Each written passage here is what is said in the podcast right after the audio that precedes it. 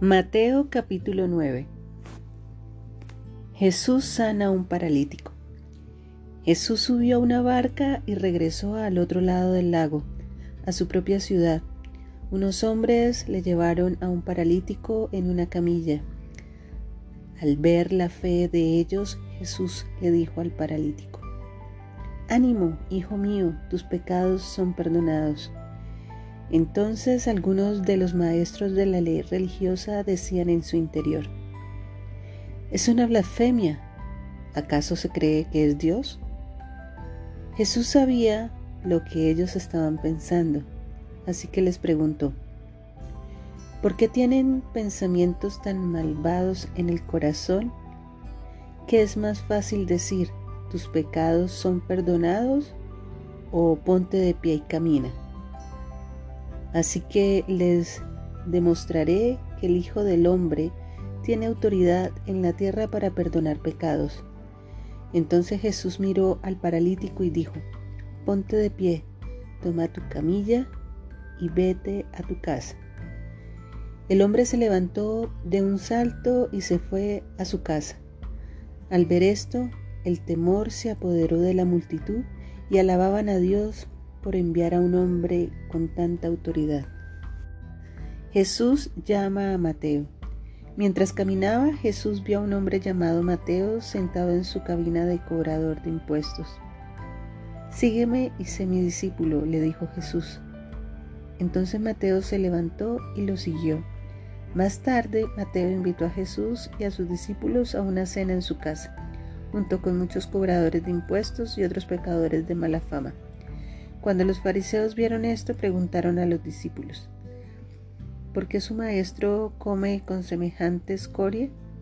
Cuando Jesús los oyó, les dijo, la gente sana no necesita médico, los enfermos sí.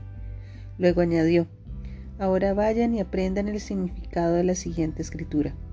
Quiero que tengan compasión, no que ofrezcan sacrificios, pues no he venido a llamar a los que se creen justos, sino a los que saben que son pecadores. Discusión acerca del ayuno. Un día los discípulos de Juan el Bautista se acercaron a Jesús y le preguntaron, ¿por qué tus discípulos no ayunan como lo hacemos nosotros y los fariseos? Jesús respondió, ¿acaso los invitados de una boda están de luto mientras festejan con el novio? Por supuesto que no, pero un día el novio será llevado y entonces sí ayunarán. Además, ¿a quién se le ocurriría remendar una prenda vieja con tela nueva? Pues el remiendo nuevo encogería y se desprendería de la tela vieja, lo cual dejaría una rotura aún mayor que la anterior. Nadie pone vino nuevo en cueros viejos, pues los cueros viejos se reventarían por la presión y el vino se derramaría, y los cueros quedarían arruinados. El vino nuevo se guarda en cueros nuevos, para preservar a ambos. Jesús sana en respuesta a la fe.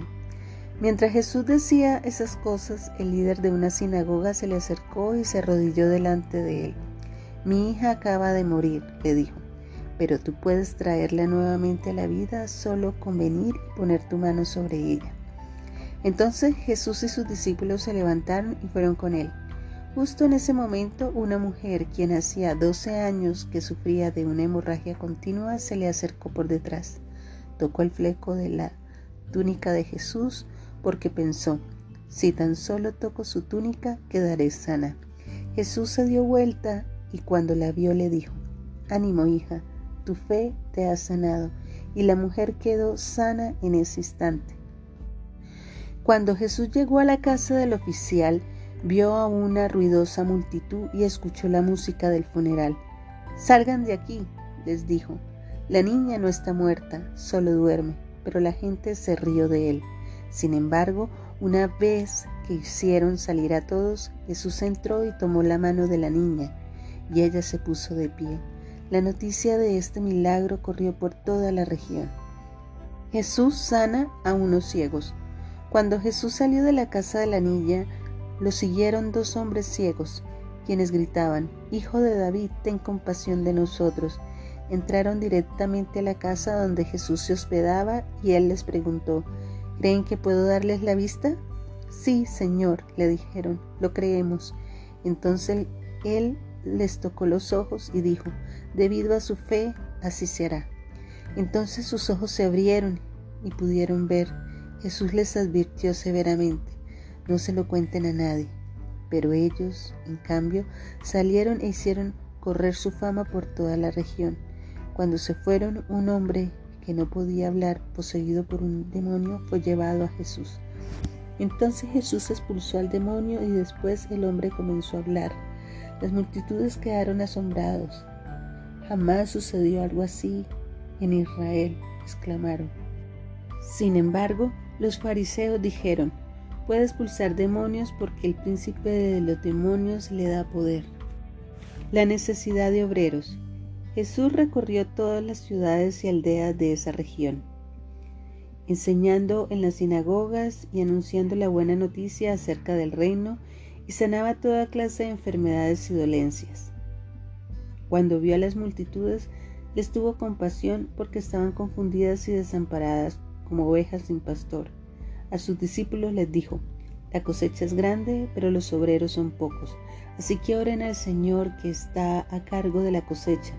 Pídanle que envíe más obreros a sus campos.